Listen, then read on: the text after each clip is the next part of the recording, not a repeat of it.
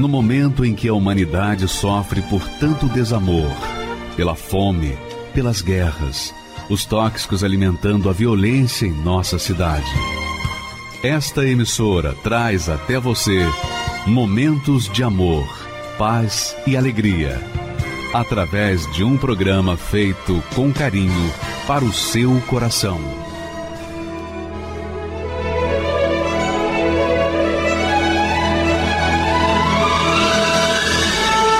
E agora, com você, a Palavra Amiga do Bispo Macedo.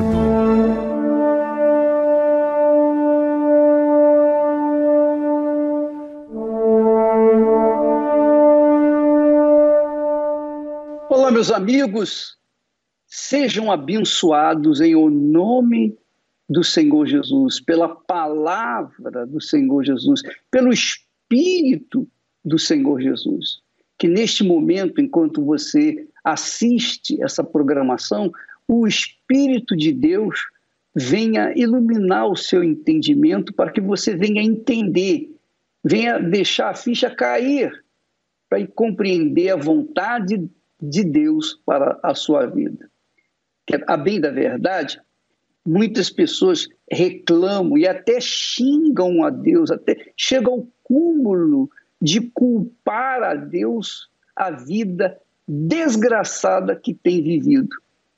E elas não sabem que a causa de vida desgraçada, a causa da vida desgraçada é a vida desordenada que ela vem vivendo até então. Então, se uma pessoa vive uma vida desordenada, é óbvio que ela vai estar colhendo os frutos dessa vida desordeira. Não tenho dúvida disso. Isso é uma lei, é uma lei bíblica, é uma lei da natureza, é uma lei física, da física também. Porque se você planta banana, você não pode querer colher laranja. E se você planta laranja, você não pode querer colher banana. Então, cada um colhe aquilo que plantou. As pessoas não entendem isso. Então, quando elas começam a colher abacaxi azedo, quando elas começam a colher uma vida infernal, uma vida desordenada, uma vida completamente desordeira, elas culpam a Deus. Por que, que subtrouxe esse mundo? Por que, que eu nasci? Elas começam a julgar a culpa dos seus fracassos em Deus. E não é assim que acontece. A gente sabe que não é assim. Se eu planto o que é bom, eu vou colher o que é bom. E Deus, na sua gloriosa majestade e sabedoria, ele deu a cada ser humano, não importa a religião que você tenha, não interessa a religião, a filosofia que você segue. O que importa é o seguinte: Deus lhe deu uma inteligência Deus nos dá uma inteligência e nós a usamos do jeito que nós queremos usá-la. Se nós queremos usá-la para o mal, nós vamos colher os frutos dessa plantação que nós fazemos, de usar a nossa capacidade, o nosso talento, a nossa sabedoria para o bem e começar fazer, plantar e semear o que é mal. Ele mesmo fala na sua palavra. Olha só o que, que Deus fala na sua palavra. O texto sagrado de Isaías, capítulo 59, diz assim: Eis que a mão do Senhor não está encolhida para que não possa salvar. A mão dele não está encolhida para que não possa salvá-lo, nem surdo o seu ouvido para ouvi-lo também. Mas mas, ao invés de você ficar querendo julgar a culpa nos outros ou em Deus, olhe para si próprio, minha amiga e meu amigo, e veja onde você tem semeado que não presta e pare de semeá-lo, pare de fazê-lo agora, imediatamente. E Deus nos deu sabedoria e determinação coragem para tomar a decisão certa. Ele diz assim: as vossas iniquidades fazem separação entre vós e o vosso Deus. E os vossos pecados encobrem o seu rosto de vós, para que não vos ouça. Mas, graças a Deus, pelo nosso Senhor Jesus Cristo, que ele, ele é o intermediário, o único intermediário, é o único mediador entre nós e Deus. E através da fé no Senhor Jesus, os ouvidos de Deus estão abertos para todos. Através da fé no Senhor Jesus, a mão de Deus está estendida para todos, inclusive para você que está aí nos assistindo neste momento, que está pensando em se matar. Acabe com esse pensamento e comece a enfrentar o seu problema, comece a agir como verdadeiro ser humano e tomar a atitude certa inclusive cobrar de Deus. Se isso que está aí escrito é verdadeiro, eu quero ver agora. Daqui a pouquinho, o bispo Misael vai fazer a oração e você vai receber a libertação aí onde você está, seja na prisão, no hospital, em casa, no trabalho, ou debaixo de um viaduto, num palácio ou numa choça num barraco, não importa onde você está. Deus está aí com você. Agora ele fica esperando que você venha manifestar essa fé na sua palavra, para que em o nome do filho dele você receba agora o seu livramento. Nós vamos agora passar ao testemunho que fala sobre a mudança, transformação de vida que a pessoa tem quando ela toma a decisão certa, quando ela coloca sua fé exclusivamente no Filho de Deus, o Senhor Jesus Cristo, e aí a vida se transforma como da água para o vinho. Vamos assistir o testemunho da Amanda, que ela tem um excelente testemunho para ensinar a cada um de nós o poder de Deus que age na vida dos que o invocam com sinceridade. Vamos assisti-la. A minha mãe saía para trabalhar e ela me deixava na casa de algumas pessoas que tomavam conta de mim. E nessas casas, eu ainda criança, sofri abusos. Esses abusos que eu sofri foram abusos sexuais, e ali eu contei para minha mãe. E eu me recordo que a minha mãe ela virou para mim e falou assim, que a culpa tinha sido minha, que eu tinha nascido para ser uma prostituta. Meu nome é Amanda Sales, eu tenho 28 anos. E eu lembro que eu fui crescendo com aquela revolta dentro de mim. Eu tomava muitas surras da minha mãe, carrego comigo marcas dessas surras e eu não entendia tamanha crueldade. Com 15 anos de idade, eu tive um namorado, desse namorado a gente acabou juntando ali, passei a conviver com ele na casa dos pais dele. Com 16 anos veio o meu primeiro filho e eu não tinha nenhuma experiência de maternidade. Eu comecei a brigar com o pai dos meus filhos e eram brigas verbais, aí passou a ser brigas físicas e eu não entendi. Eu falava, eu nasci para sofrer. Olha o que acontece. Eu só nasci para sofrer, eu só nasci para viver uma vida de apanhar. Ele me traía muito, ele passava noites fora de casa. Eu surtava e eu queria sumir daquela, daquele ódio que eu tinha dentro de mim. Então eu lembro que teve um dia que a gente brigou. Aí eu fui na cozinha, liguei o fogão, fechei as portas e falei assim: só tem a gente aqui. Tava eu, ele e o meu filho menor dentro de casa. E eu lembro que eu tava com um fósforo na mão e eu ficava riscando o fósforo assim e a casa tava exalando gás. E eu falava assim: a gente vai morrer. A gente vai morrer. Ele olhava para mim e falava assim: Você é louca. E quanto mais as pessoas me chamavam de louca, mais ódio eu sentia, mais raiva eu sentia. Eu falava: Eu não sou louca. Eu sou só uma pessoa que sofreu na vida. Mas ninguém podia me ajudar. O relacionamento chegou ao fim. E eu tentei seguir a vida em diante, mas não dava nada certo. Então eu vim para São Paulo com esse objetivo. Não. É, se não deu nada certo para mim, eu sempre fui, fui infeliz, né? E eu tava passando um aperto na vida financeira. Eu falei, eu vou para São Paulo, vou virar garota de programa. E quando eu cheguei aqui em São Paulo, né, eu cheguei, nossa, uh, no luxo, né? Atendia em sites, atendia em blogs, frequentava a boates famosas de São Paulo. Eu senti um nojo tão grande, tão grande. Naqueles momentos de atendimento, eu lembrava do meu passado. E ao mesmo tempo eu lembrava do que a minha mãe falava. Você nasceu para ser uma prostituta. Eu falava, essa é minha sina. E eu comecei a usar cocaína. Até então eu usava com clientes em atendimentos, mas daí eu comecei a usar por prazer. Não assim prazer, algo satisfatório, para fugir daquele vazio, porque era um, um vazio muito grande, era um buraco dentro de mim. Assim, eu não consigo nem explicar direito, mas eu sei que era terrível. Quem tem esse vazio dentro de si sabe o que eu tô falando. Eu achei que a cocaína tinha sido o fundo do poço na prostituição. Mas aí me apresentaram o lado obscuro da prostituição, que é conhecido como BDSM. O BDSM ele envolve muitas coisas, inclusive o sadismo e o masoquismo. Me procuravam para isso, você vai infligir dor. E em determinadas situações eu já era uma pessoa repleta de dor, então eu começava a me mutilar. Eu me mutilava muito, sabe?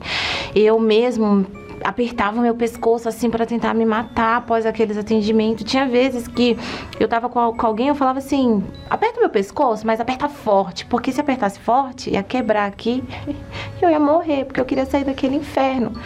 E eu sentia muito o nojo, ele só fazia crescer a depressão dentro de mim, ela só fazia aumentar. Eu me trancava dentro dos quartos. Eu ficava dentro do quarto de hotel usando cocaína a noite inteira, virava assim, ó. E eu cheguei a ter momentos de eu ter hemorragia de eu ter hemorragia, meu nariz sangrar mesmo ali. E eu começar a sentir gosto de sangue também pela boca. Eu falava, eu vou morrer aqui sozinha. E eu falava, alguém me ajuda, alguém me ajuda, eu preciso de ajuda, eu não suporto mais essa situação. E eu era uma pessoa muito resistente para ouvir a palavra de Deus. Eu via tantas situações, eu já cheguei um dia pedir ajuda para uma pessoa de uma determinada denominação e a pessoa falar assim para mim: Deus não vai te ajudar. Você está nessa situação aí porque você quis. É daí pro inferno. Deus não vai te estender a mão. Então, quando eu ouvi aquilo, eu falei: o quê? Então, quem vai me ajudar agora? Então, o que, que vai ser de mim? E ali eu comecei a também ter envolvimento com os espíritos. Eu comecei a me envolver para ter aquela atração. O mundo da prostituição, ele, ele faz as pessoas que estão ali se envolver com isso. Então eu comecei a fazer oferendas, eu comecei a fazer trabalhos para chamar dinheiro, para chamar homem. Mas a minha vida, ela só fazia piorar. Chegou momentos em determinados trabalhos que eu fiz que o meu corpo começou a feder. Eu não entendia, sabe? Eu comecei a, a de ser a beleza a ser o desprezo. Um dia eu fazendo um atendimento, eu tava com um cliente no quarto e eu tava tão amargurada, tão angustiada, que a gente tava ali no ato do, do atendimento e eu fechei os olhos e eu, e eu comecei a clamar a Deus. Eu falei, Deus, me ajuda, me ajuda. Se o Senhor existe, me dá uma chance. Eu tô no quarto de motel em um programa com um homem, mas eu só consigo lembrar do Senhor nesse momento. Então me ajuda, por favor, me tira dessa situação. Quando foi na sexta-feira, eu fui trabalhar. E quando eu tava lá na avenida, eu olhei para frente e tava vindo quatro pessoas. E aí quando eu olhei, eu falei: "É o pessoal da Universal. Mas o que, que eles estão fazendo aqui?" Eu sentei, eu falei: "Olha, eu não falo com crente. Eu não quero que eles venham falar comigo, principalmente o pessoal da Universal. E eles começaram a conversar com a outra garota que estava do meu lado. E tudo que eles estavam falando com aquela garota foi tudo que tinha acontecido comigo, tudo que eu tinha pedido para Deus, mais uma chance. Eu lembro que eu estava sentada no meio filme, levantei assim, me aproximei, fiquei ouvindo e tinha um casal que, que começou a conversar comigo e eles falaram para mim: tem jeito para você, Deus ele vai mudar a sua história. E Jesus, ele ama muito você. Se ele não te amasse, a gente não estaria aqui. E a forma como eles falaram, assim, ela entrou tanto dentro de mim que eu falei que Deus me ama, Jesus me ama. Como assim? Eles falaram, tem jeito para você. Foi a primeira vez que alguém na vida falou para mim que tinha jeito para mim. E ali eu aceitei o convite que eles me fizeram, participei de uma reunião, né, às 18 horas no Templo de Salomão. Eu confesso que eu tava meio assim desconfiada ainda, porque eu falei, não, Ah, eu chegar lá, eles vão me julgar, eles vão, né, falar uma prostituta aqui e tal. E quando eu cheguei, eu fui tão bem recepcionada. Eu vi as pessoas, sabe, assim, com o braço estendido, seja bem-vindo, seja bem-vindo. Olha, sente aonde você quiser. E eu ficava assim, eu falei, nossa, que lugar é esse, sabe? Eu me senti em um outro mundo ali dentro do templo. Eu senti uma paz, sabe? Um, um, uma paz assim que quando eu sentei na poltrona, eu relaxei, eu falei, nossa, o que que tá acontecendo comigo? E eu tinha ido com uma garota. E ali eu falei, vamos sentar na frente, eu quero sentar na frente. Vamos ver se tudo que eles falam é verdade mesmo, né? Eu quero sentar na frente. E ali eu sentei e, nossa, na hora assim da oração, na hora assim, a forma que me chamou a atenção foi a forma como, né, eles falavam com Deus a respeito do Senhor Jesus, a respeito do Espírito Santo. E eu falava assim, nossa, eles têm uma reverência que não é aquele grita-grita, que é tudo calmaria. E era o que eu precisava, sabe? Assim, a calmaria. E quando eu saí de lá, eu saí tão feliz tão feliz, tão feliz, que naquela noite de domingo eu consegui dormir, sabe? Eu tive um sono tranquilo, não tive pesadelos. E ali eu lembro que aconteceu uma situação, eu tava morando na casa de cafetina, e aconteceu uma situação, um desentendimento, e me expulsaram de lá. E eu fui pro Braz, e chegando lá, foi um dia de quarta-feira, eu fui decidida mesmo, sabe? Assim, a, ó, acabou. E naquele dia a palavra ela foi muito marcante, porque foi uma santa ceia e o bispo estava falando que até o Senhor Jesus ele foi traído. E o bispo ele falava assim: "Você que foi traído, você que está sendo traído, você que te abandonaram, você que a vida te traiu". Essa palavra ela martelou na minha cabeça. E eu falei: "Isso é para mim". E ele falou assim: "Vem aqui na frente, vem entregar sua vida para Jesus". E ali eu levantei, fui até o altar. Eu fechei os meus olhos. Eu falei assim: "Deus, toma minha vida". Não deixa mais eu voltar pra prostituição. Não deixa mais eu voltar para aquela vida de mentira que eu tinha. Não deixa mais. Toma minha vida, faz dela o que o Senhor quiser. E ali eu saí dali em paz. E eu tinha pedido até três coisas para Deus. Eu falei: Deus, eu quero um emprego. Eu quero um lugar decente para me morar. E eu quero até roupa. Nada a ver. Mas eu falei, eu quero roupa decente, sabe? Porque eu não queria mais usar aquelas roupas coladinhas. Em três dias, eu já tinha um lugar para morar. Eu consegui um emprego. E olha só que engraçado. O emprego foi uma loja de roupa. Eu, tipo, então eu olhei assim, eu falei, meu Deus. Realmente o Senhor existe? Olha, três pedidos bobos. Mas ele me ouviu. E ali eu falei, olha, a minha vida é tua, faz dela o que o Senhor quiser. Ali eu me batizei, participei das reuniões de sexta-feira, né? Me libertei dos vícios, me libertei dos traumas, e veio a fogueira santa. Eu não entendi o que era fogueira santa. Mas eu falei que eu estava disposta a fazer tudo, se ele me desse uma chance, então eu peguei o envelope. O foco, o foco era resolver a vida de uma vez por todas. Mas eu vindo nas reuniões, principalmente na reunião de sexta-feira, eu entendi que eu precisava ter o espírito do próprio Deus dentro de mim. E ali automaticamente a minha chave virou. Antes de subir no altar, eu entendi que eu precisava perdoar. Confesso que doeu, porque eu ainda falava, mas Deus, eu, eu, eu fui abusada. Criança, eu era uma criança indefesa. E eu lembro que eu estava na reunião falando com Deus em pensamento e o bispo respondia lá do altar: ainda que você foi abusada, perdoe, não seja prisioneira dessa amargura. E ali eu falava bem baixinho: eu perdoo todos que me fizeram mal. Todos que me fizeram mal. E eu comecei a pedir perdão, me limpei, pedi perdão para minha mãe, para o meu pai, para minha família, né? Para os meus filhos. Eu, nos momentos vagos, eu ia no banheiro e eu começava a falar: Jesus, foi o Senhor que falou, está lá escrito. Eu mandarei o consolador. O Senhor prometeu. Então, se o Senhor prometeu, eu quero, eu preciso. E um dia, eu chegando em casa do trabalho, tava fazendo as minhas atividades e ali eu falei: hoje eu vou buscar o Espírito Santo aqui dentro de casa. Eu me ajoelhei. E eu comecei a buscar o Espírito Santo, comecei a orar, comecei a lembrar de tudo que era falado na reunião, sabe? Eu comecei a falar: meu Deus, eu tenho tanto medo, sabe? Eu tenho medo de não prevalecer, eu tenho medo de como vai ser o meu amanhã, eu tenho medo de como vai ser o futuro dos meus filhos. E eu comecei a tirar tudo para fora e falar. Eu falei: Deus, eu coloquei tudo para fora, tudo que eu quero é ter o teu Espírito Santo em mim.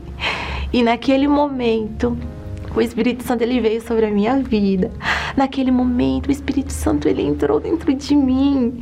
Foi uma alegria imensurável, algo assim que eu não consigo descrever com palavras, porque o Espírito Santo ele veio, ele me abraçou dentro de mim. E quando eu olhei para a Bíblia, estava lá no Evangelho de João, Jesus falando que foi à tarde quando ele ressuscitou, que ele foi visitar os seus discípulos, ele bateu na porta, ele falou: "Não tem mais" sou eu, não temas. E eu comecei a ler aquilo ali, eu falei, Jesus falando comigo. E eu continuei descendo. E ali ele falou, a paz que o Pai me deu, eu vos dou. Recebei, pois, o Espírito Santo. Ah. Ali eu já, ali eu já não queria mais nada. Ali eu já queria sair, sabe? Abrir o portão da minha casa Ali eu já queria sair, contar para todo mundo que Jesus era real, que Jesus era vivo, que não é necessário a gente querer ver, não é necessário a gente querer tocar, é necessário a gente ter a certeza que ele é vivo. E ali eu senti que eu não precisava ter um pai. Eu já tinha um pai ali comigo. Eu não consigo nem falar direito a imensidão do amor, da gratidão que eu tenho a ele. Eu sou uma prova viva de que o Senhor Jesus ele é real ele é real, porque hoje eu tenho ele dentro de mim, hoje ele é o meu pai. Hoje a paz de Deus ela predomina dentro de mim. E quem me conheceu lá atrás, até mesmo as pessoas da minha família, eu não tinha uma boa convivência. Hoje eu tenho. Hoje o meu pai fala: "Minha filha, você é o meu orgulho". Hoje a minha mãe, ela fala para mim: "Minha filha, eu te amo, eu te amo tanto". Eu tô tão feliz, filha que você tá nos caminhos do Senhor, sabe? E o voto que eu fiz com ele de que se eu recebesse o Espírito Santo, eu ia dar para as pessoas aquilo que ele me deu, eu tô cumprindo. O Espírito Santo para mim, ele é a segurança que eu sempre também quis ter.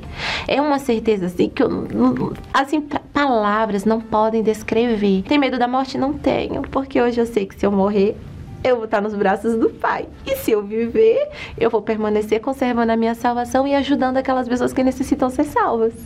E assim a importância também do templo permanecer de portas abertas, porque aqui é um ambulatório espiritual, aqui é um hospital espiritual. Porque eu cheguei aqui morrendo, eu cheguei aqui nas últimas, eu cheguei aqui a última porta. E eu fui ali, eu recebi aquela injeção, mas não uma injeção de ânimo, uma injeção de assim, olha, tem jeito para você. Nós te damos, nós te demos um medicamento, nós te demos a palavra de Deus. Agora começa a colocar em prática, começa a acreditar em você, começa a acreditar que para você tem jeito.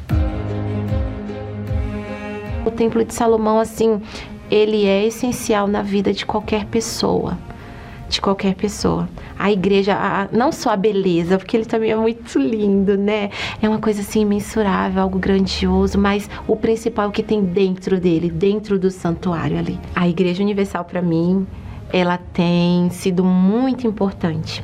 Porque se não fosse esse trabalho evangelístico que a igreja tem, em lá no meio da valeta, lá no meio do esgoto, lá no meio da comunidade, lá no meio dos prostíbulos, pegar as almas hoje eu não estaria aqui. A Igreja Universal mostrou para mim que eu tinha valor. E o principal, que só o Senhor Jesus podia me ajudar na situação que eu estava vivendo. E se hoje eu estou aqui, é graças ao Senhor Jesus e à Igreja Universal também. Deus se importa com o filho que nas madrugadas te deixa chorando Deus se importa com a aliança partida de alguém que ainda não voltou. Deus se importa com o sonho que você investiu e que virou fumaça. Com essa dor que está zombando de você e que não passa Deus se importa com você sofrendo perseguições. Deus se importa quando vê você jogado aí, provando o resto. Ele te prepara uma mesa no deserto. Use agora a tua fé que a vitória está bem perto.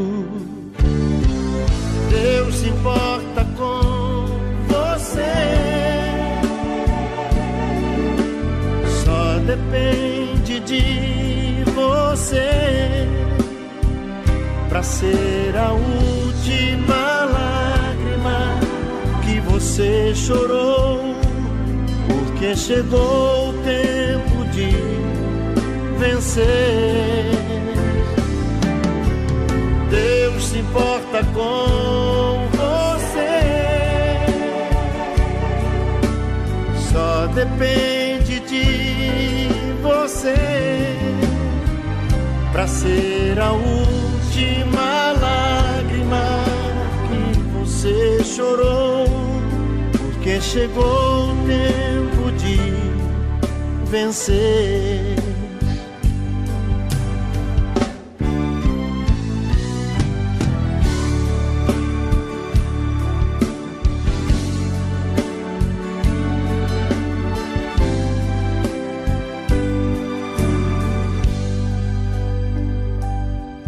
Deus se importa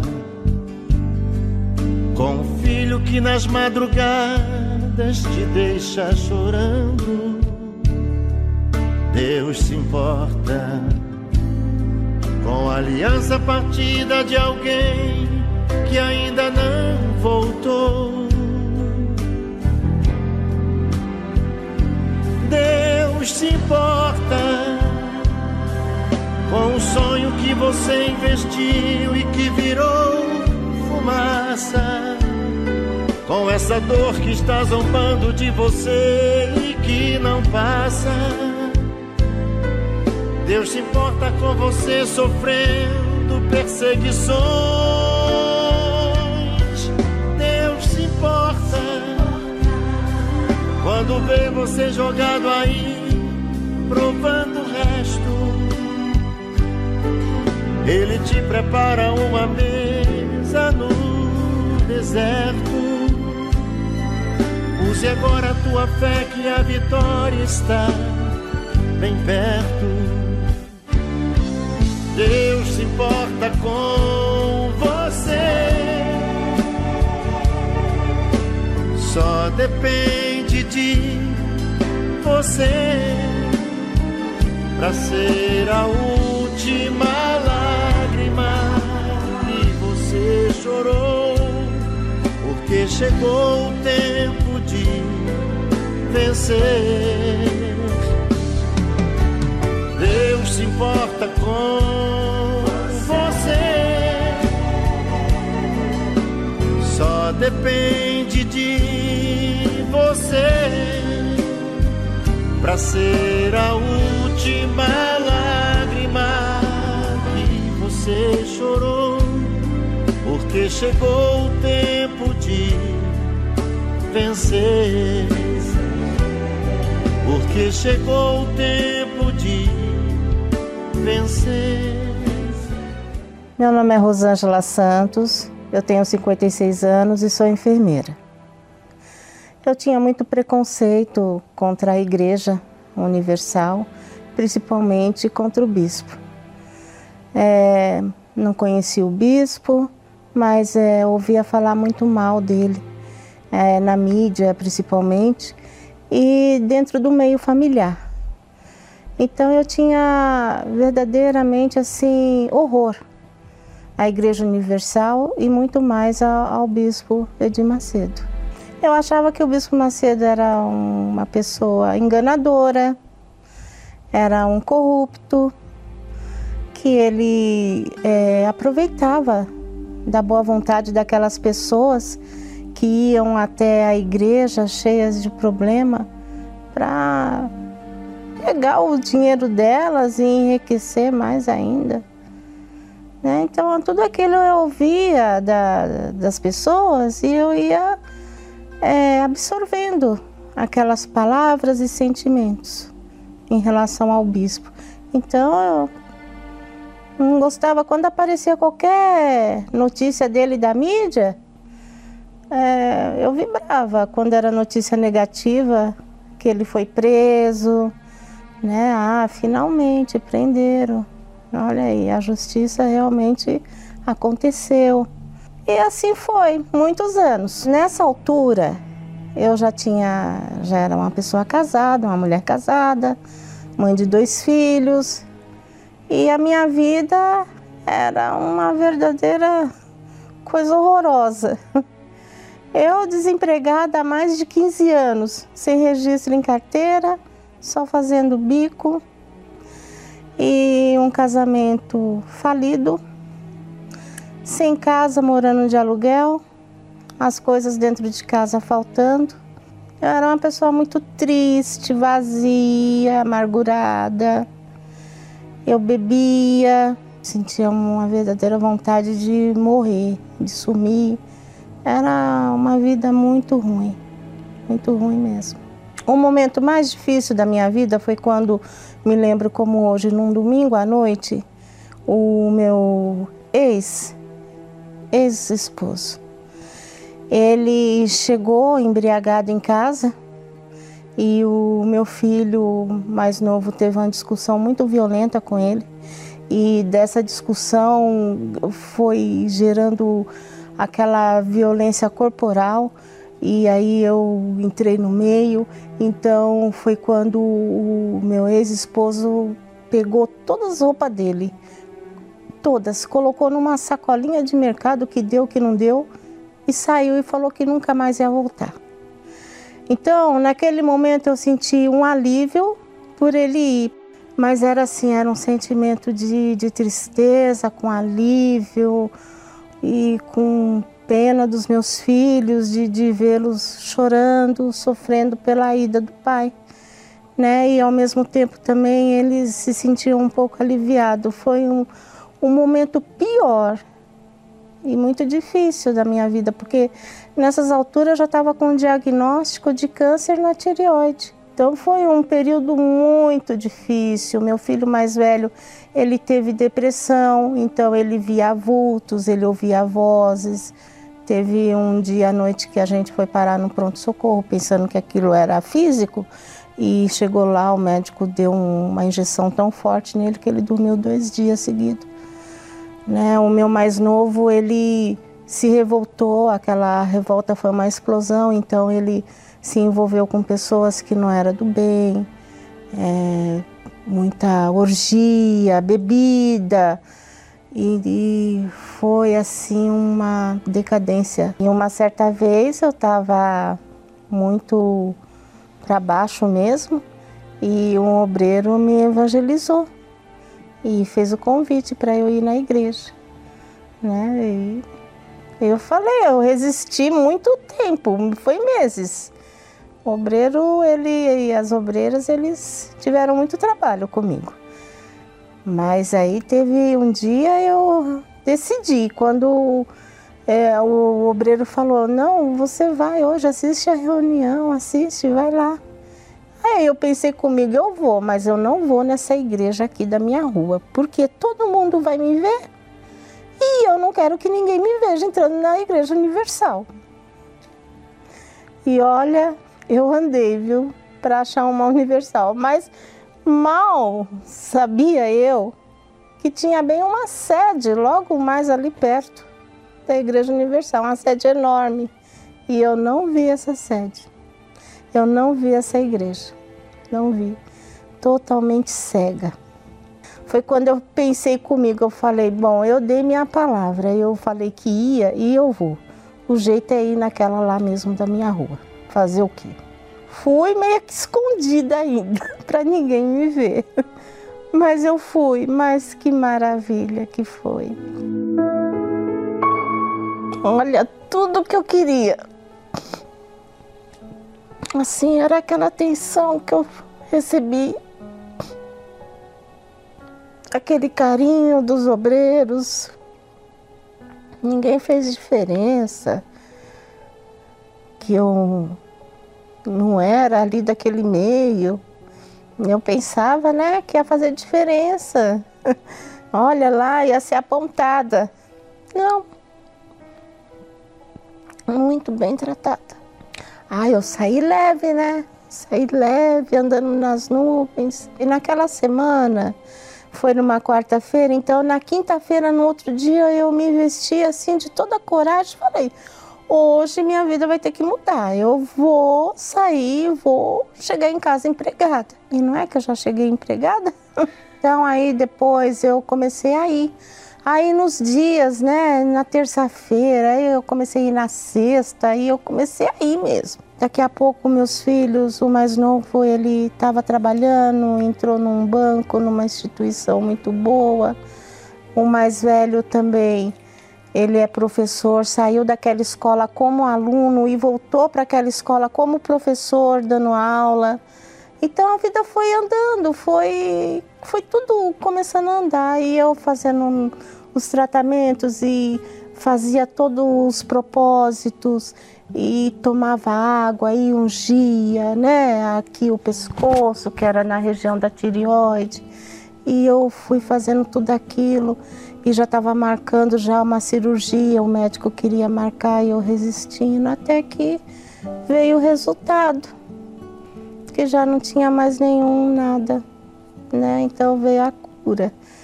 Aí teve um dia que foi assim, o dia, aquele dia mesmo, eu vi numa vigília aqui no templo de Salomão. Ai, na hora foi aquela entrega, né? Eu me despi totalmente, espiritualmente falando. Me entreguei e aquele momento foi maravilhoso, porque foi uma alegria, um choro misturado com riso e uma sensação tão leve e foi muito bom, muito bom. É uma alegria.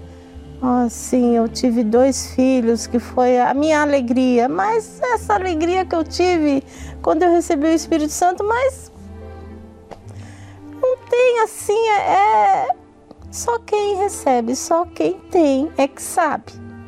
E quem não tem, procure ter, porque é a melhor coisa. Me casei com um obreiro, né? E a gente é muito feliz, é um casamento totalmente assim, como se fosse começando agora.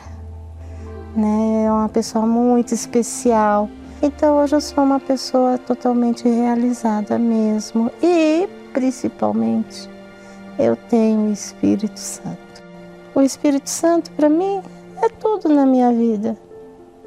Eu procuro palavras assim para classificar assim, um significado. Mas é o tudo, é o meu ar, é, é tudo, é a minha pulsação, é tudo. Ele é tudo na minha vida, é tudo é tudo. Então eu confio totalmente nele. E quando eu estou numa situação que eu não sei, eu falo, Deus, fala comigo todos os dias. E quando tem uma situação, um problema para resolver, eu preciso do Senhor, meu Deus. Fala comigo o que o Senhor quer que eu faça. E ele fala, e eu faço. E dá tudo certo. É uma benção. é uma benção. É uma benção, sou uma pessoa muito feliz, muito feliz. E eu fico imaginando, puxa vida, quanto tempo eu perdi. Quanto tempo eu perdi ouvindo as outras pessoas, ouvindo a mídia. Quanto tempo já era para mim estar lá na frente. Eu faço, sabe, eu sempre faço essa pergunta, meu Deus, se não fosse essas pessoas que tiveram tanta paciência, esses obreiros, esse corpo da, da igreja, que tivesse essa paciência comigo, onde eu estaria? Eu nem sei se eu estaria viva. Eu acredito que meus filhos também estariam num péssimo caminho, se ainda estivessem aqui, né? Que estava tomando uma proporção muito perigosa a vida deles. Então eu acho que eu seria a mais miserável da face da terra. Se não fosse a igreja. Se não fosse a igreja, então é, é a minha mãe, é a Igreja Universal. Você já percebeu quão forte é o poder de uma palavra? Seja no que falamos, lemos ou ouvimos, seus efeitos todos os dias influenciam em nossas vidas, seja para o bem ou para o mal. De fato, podemos nos deparar com inúmeras palavras ao longo desta vida mas somente uma é capaz de suprir o ser humano por completo: a Palavra de Deus. Pois quando a obedecemos, recebemos os benefícios desta vida, mas principalmente por toda a eternidade. Nesta quarta-feira, 27 de julho, a Santa Ceia da Palavra, às 10, 15 e 20 horas no Templo de Salomão, Avenida Celso Garcia, 605 Brás, e em todos os templos da Universal.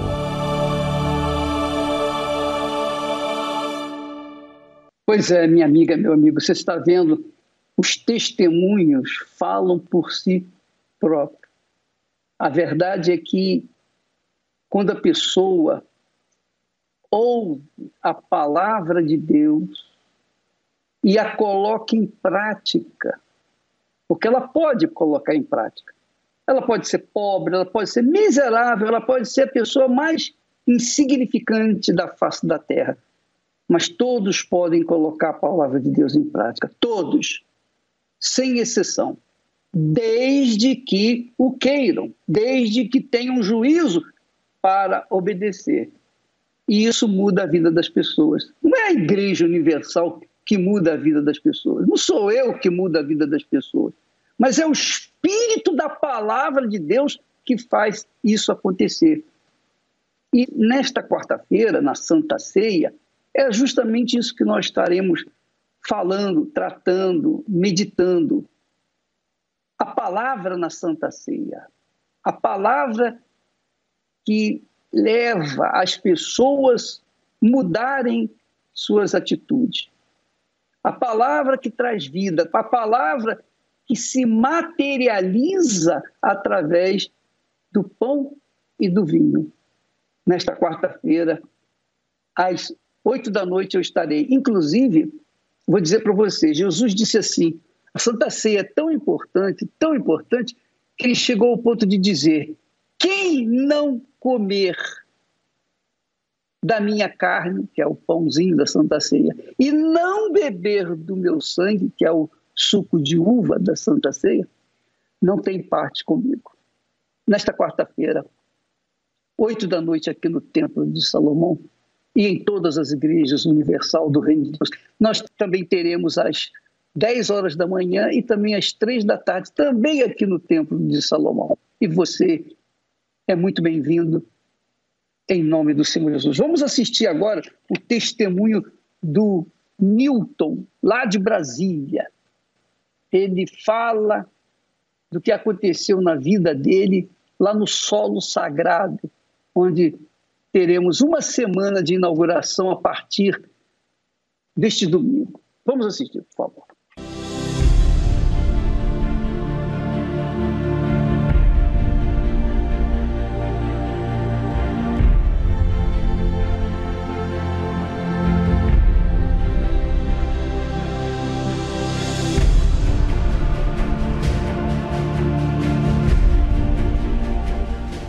Meu nome é Newton Alves, tenho 56 anos e sou empresário. Aos 7 anos de idade, o primeiro presente que meu pai me deu foi levar eu de férias, que eu tinha passado de ano, e ele falou assim: a gente vai viajar. Só que quando chegou na viagem, era num prostíbulo. Ele tinha três prostíbulos e durante o dia ele soltava eu e a minha mãe e à noite a gente ficava trancado. E logo depois meu pai veio a falecer. E, e depois que meu pai faleceu, eu comecei a roubar com sete anos de idade. E depois veio a, a prostituição. Cansei de chorar dentro dos prostíbulos, querendo sair daquele local. Mas eu não tinha força para sair dali. Eu perdi um casamento maravilhoso, uma família maravilhosa por causa da prostituição. Eu cansei de levantar às duas da manhã, três horas da manhã, para ir atrás de, de mulheres na rua. Era como se fosse um vício, era um vício na minha vida. E aquilo eu chorava muito, procurando mulheres, mas chorava querendo sair daquilo. A minha mochila era três sacos de lixo. Eu era um perturbado, a minha pele fedia enxofre. Eu cansei de, de tomar banho e aquele fedor não saía de dentro de mim. Eu fui expulso de grupo de família, só pensava em suicídio, vultos. Cansei de estar dormindo e, eu senti a presença de alguém ali me, me sufocando, me matando. E aí até um dia foi me apresentado o sol sagrado. E ali eu via a última porta para mim. Porque nem eu mesmo acreditava que tinha jeito para mim. Não acreditava em, nada que podia mudar a minha vida. E um dia um homem de Deus falou para mim que que para mim tinha jeito.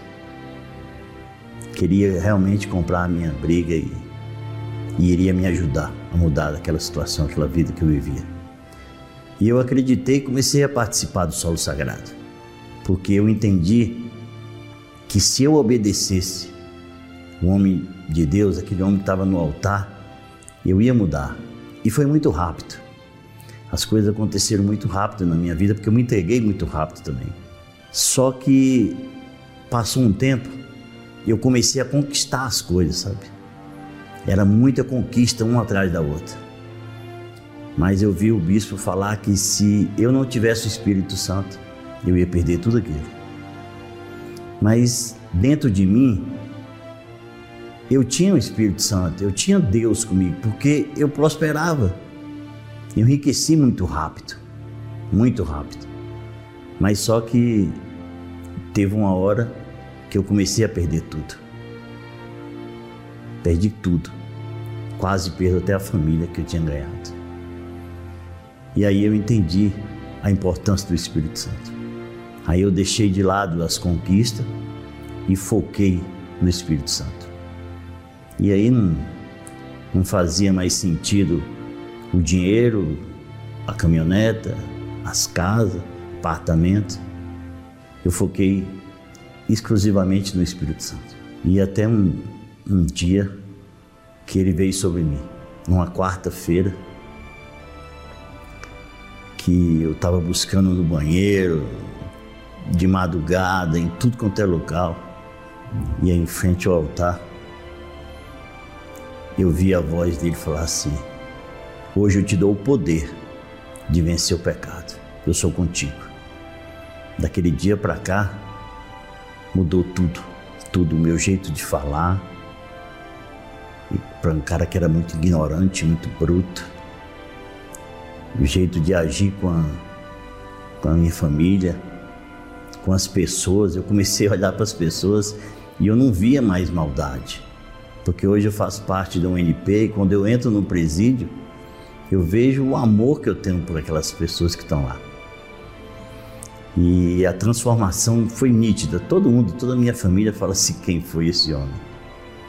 porque nem eu mesmo acreditava. E o Espírito Santo ele fez uma obra muito grande, muito bonita na minha vida. Então o solo sagrado para mim é tudo. Eu me emociono. Eu, eu não estou vendo uma hora de poder estar lá, porque eu sei, eu conheço o poder que aquele local tem. O solo sagrado ele ele restaurou a minha vida, como eu vi muitas e muitas vidas sendo restauradas ali. Hoje a minha vida com a minha esposa, há tanta paz na minha casa, eu com as minhas filhas, meus irmãos, tudo olha para mim hoje com outro olhar. Eu vejo que hoje eles, eles me respeitam, porque lá no passado eu perdi o respeito, perdi a moral, perdi tudo. E depois do Espírito Santo mudou tudo, o jeito de tudo na minha vida. O meu financeiro, que eu tinha focado só em vencer quando eu cheguei aqui, no solo sagrado, mudou tudo. Hoje a gente consegue atender a maioria dos restaurantes, churrascaria de Brasília. E agora a gente vai partir para os atacadistas. Nós já vai começar a atender todos os atacadistas de Brasília. Então, estou muito bem. A gente tem uma casa que vale quase um milhão, a gente tem carro, tem uma empresa, tem um apartamento que a gente aluga em Caldas Novas. Então, financeiramente, a gente está muito bem. E um cara que chegou fedendo enxofre para um dia, hoje, estar tá aqui falando da maravilha que há naquele local. A expectativa para o solo sagrado da inauguração é, é contando dias. Eu tenho certeza que o poder vai ser muito dobrado. A unção daquele local ela é muito grande. Então não temos dúvida que muitas almas vão ser restauradas naquele local.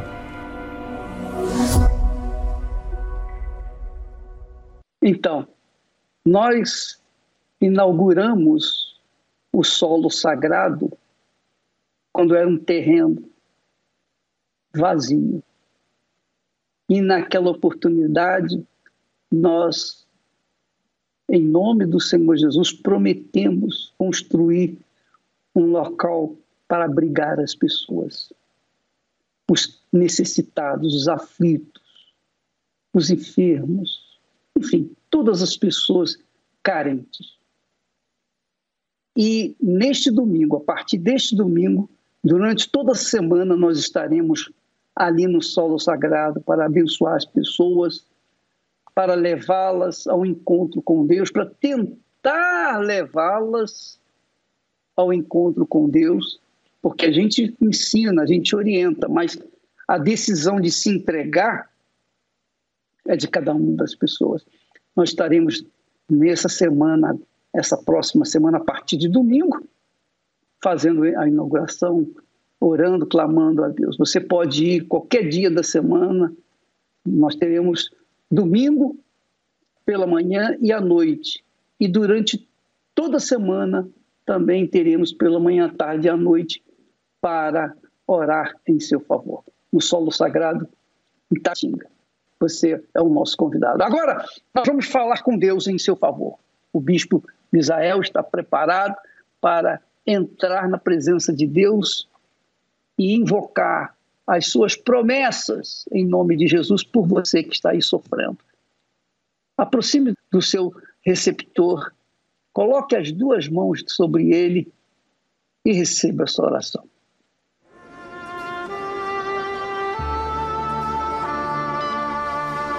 Não importa onde você esteja neste momento Deus está pronto para responder a sua súplica. Aproxime-se de seu aparelho receptor. Pela fé, vamos entrar diante do trono do Altíssimo. É momento de oração.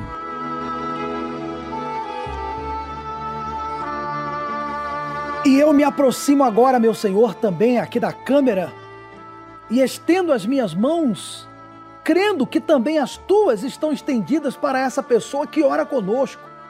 Pessoas que estão vivendo hoje um drama, uma dor, pessoas que estão em depressão, em angústia, afundadas nos vícios, afundadas em religiões que trazem para ela obrigações e nada de resultados. Tem pessoas, meu pai, que sofrem desde que ela se entende por gente mas que agora nesse momento a tua mão que não está encolhida chegue até essa pessoa e arranque-a desse sofrimento, dessa tristeza, meu Pai.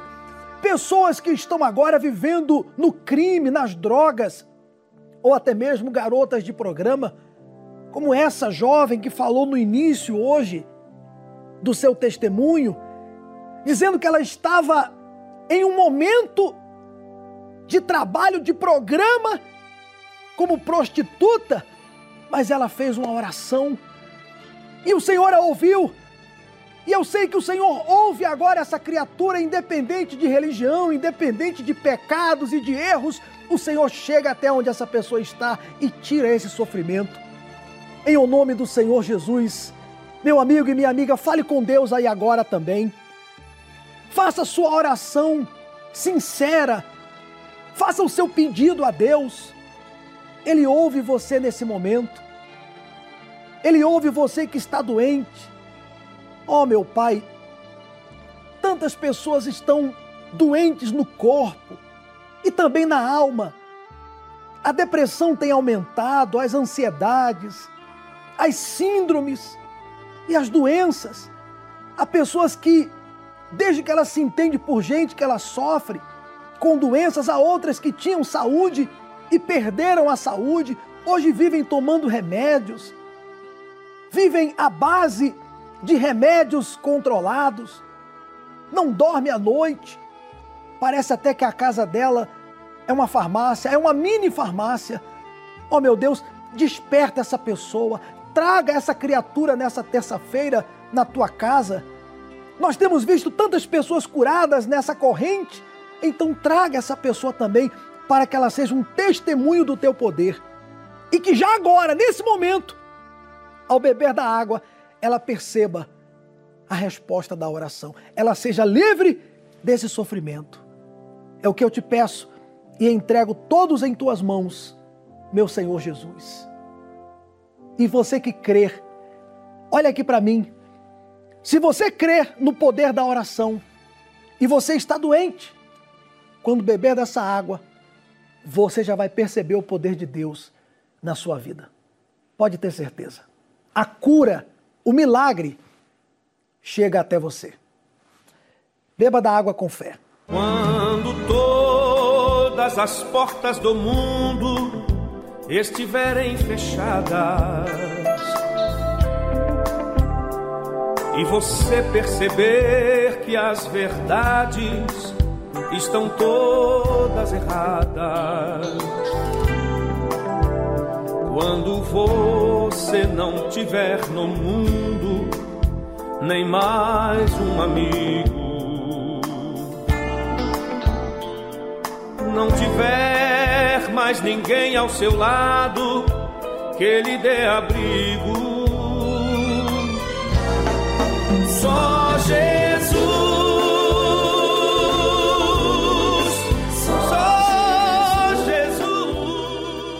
Só Ele é a solução que você precisa. Olha, eu me dirijo agora também a você que tem sofrido com doenças há muito tempo, sabe? Saiba de uma coisa: na cruz, o Senhor Jesus já levou sobre si as nossas dores e enfermidades. Eu tenho aqui um desafio a fazer para você.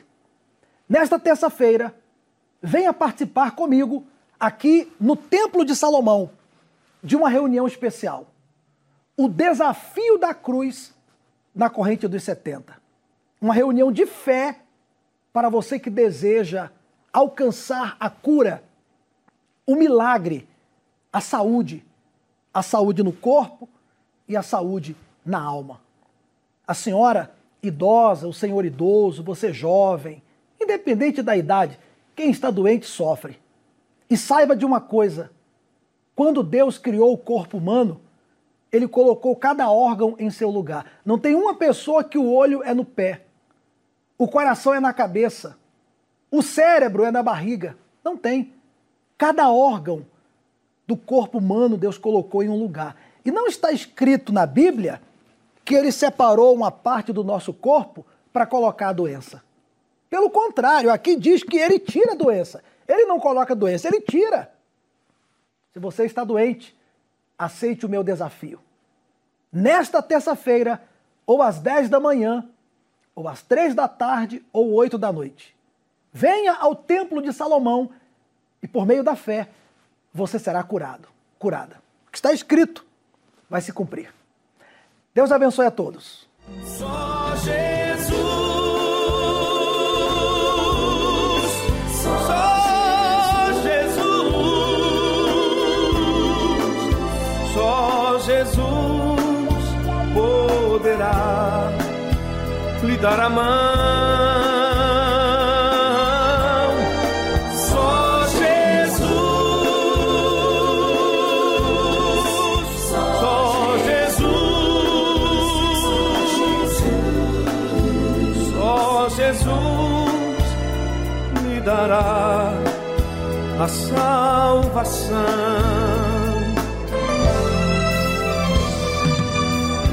Só Jesus nos espera ansioso e de braços abertos